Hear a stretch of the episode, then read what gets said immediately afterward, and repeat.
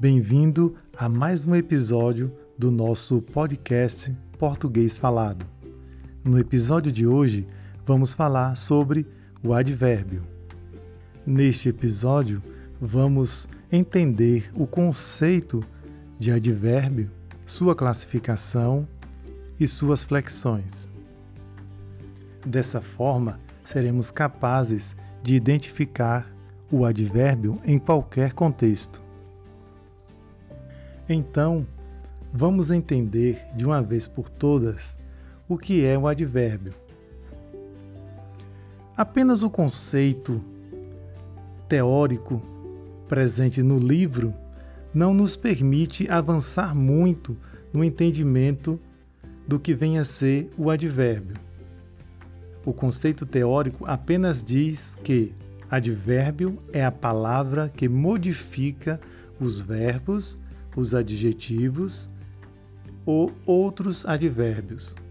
Esse conceito se torna abstrato e pouco compreensível para quem está estudando a língua portuguesa.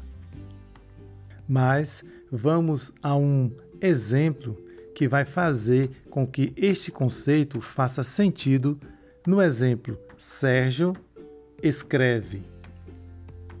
Esta frase faz sentido. Sérgio escreve.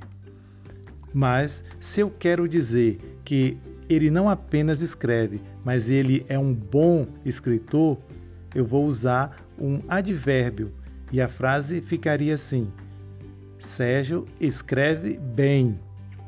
Ele não só escreve, mas ele escreve bem. Veja que a palavra bem, que é um advérbio, ele faz referência ao verbo, ele não faz referência ao substantivo Sérgio. A frase não teria sentido, Sérgio bem. Mas a frase escreve bem tem sentido. Prova de que essa palavra bem é um advérbio, pois ela está se referindo ao modo como ele escreve ou seja, ele está modificando a forma verbal escreve. Dessa forma, já podemos entender que o advérbio indica as circunstâncias em que ocorrem as ações verbais. Seria como as características do verbo. Assim como o adjetivo empresta características ao substantivo, o advérbio, da mesma forma, indica as características do verbo, do adjetivo ou de outro advérbio, que o modifica para fazer referência ao verbo. Vejamos isso na seguinte frase: Sérgio escreve muito bem. Então, agora, a frase diz que Sérgio não apenas escreve bem, ele escreve muito bem. O que ocorreu aqui foi o acréscimo de um outro advérbio, o advérbio muito. Com isso, ambos se modificam para caracterizar a forma verbal escreve. Assim, fica escreve muito bem. Com isso, compreendemos a função do advérbio, que vem a ser modificar ou seja, indicar as características e circunstâncias do verbo, do adjetivo ou ainda de outro advérbio.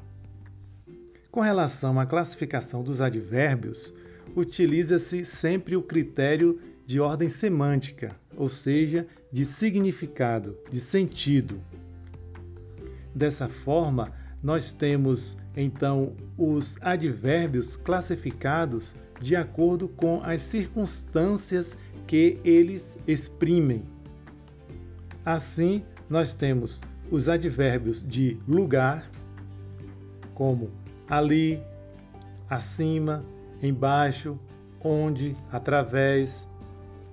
Os advérbios de tempo, hoje, ontem, tarde, depois. Os advérbios de modo, mal, bem, devagar. E quase todos os advérbios que são formados pelo acréscimo do sufixo mente, como lentamente, rapidamente, facilmente. Temos também nessa classificação os advérbios de intensidade: muito, pouco, bastante. Os advérbios que exprimem dúvidas são acaso, porventura, possivelmente. Além desses, nós temos os advérbios de afirmação, sim, certamente, e os advérbios de negação, não, absolutamente.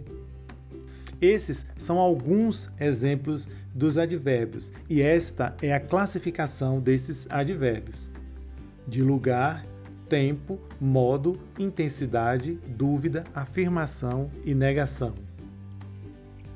Agora, quanto à flexão dos advérbios, sabemos que o advérbio se flexiona em grau. Dessa forma, eu tenho um grau que é comparativo, e dentro desse grau comparativo eu tenho igualdade, superioridade e inferioridade. E eu tenho também um grau superlativo, que dentro do superlativo vamos ter ele de uma forma analítica ou de uma forma sintética. Na frase, os alunos eram tão esforçados quanto seus professores, nós temos um grau comparativo de igualdade. Observe que eu tenho as palavras tanto e quanto, que colocando uma característica entre essas duas palavras, eu faço o grau comparativo de igualdade. Da mesma forma, nós temos o grau comparativo de superioridade, que é muito parecido, mas nós temos as palavras mais que ou mais do que. Os alunos são mais esforçados que os professores. De igual modo, nós temos o grau comparativo de inferioridade, que se forma com as palavras menos que ou menos do que e a frase ficaria da seguinte forma: Os alunos eram menos esforçados que os seus professores. Agora, no que se refere ao grau superlativo, temos um superlativo que é analítico, quando um advérbio acompanha outro para afetar o seu grau.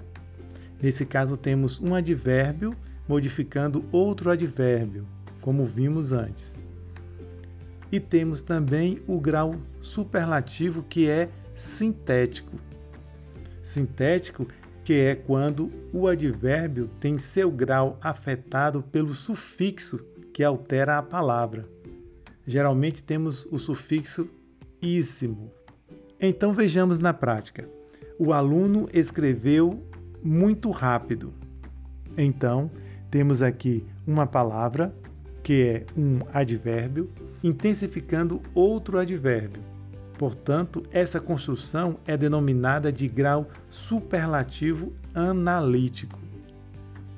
Já o superlativo sintético vem de síntese, de resumo, de sintetizar. Neste caso, não é colocado um advérbio para intensificar a ideia de outro advérbio, no sintético, usa-se um sufixo para modificar a palavra e dar a ideia que se quer transmitir.